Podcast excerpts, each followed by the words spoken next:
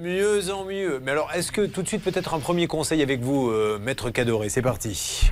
La règle d'or. Quand il y a quelque chose d'aussi grave, c'est-à-dire qu'un expert dit attention, il y a risque d'électrocution, est-ce que c'est un recommandé qu'il faut envoyer tout de suite au bailleur en lui disant s'il arrive quelque chose, vous ne pourrez pas dire que vous n'étiez pas au courant? Effectivement, Julien, c'est le bon réflexe. Vous lui envoyez le rapport euh, et un recommandé en lui, en lui demandant en fait d'exécuter des travaux tout simplement, et sa responsabilité risque d'être engagée. Et là, le bailleur, il vient même pas à l'expertise. S'il y avait un procès, il faudrait qu'il justifie ça. Hein. alors, il pourra le justifier, mais c'est ce que je vous disais aussi tout à l'heure, et c'était dans le, dans le cas voiture, c'est dès lors qu'ils sont convoqués, s'ils ne viennent pas l'expertise est contradictoire. Et donc, du coup, une expertise contradictoire, vous pouvez vous en servir dans le cadre d'une procédure judiciaire. Bon.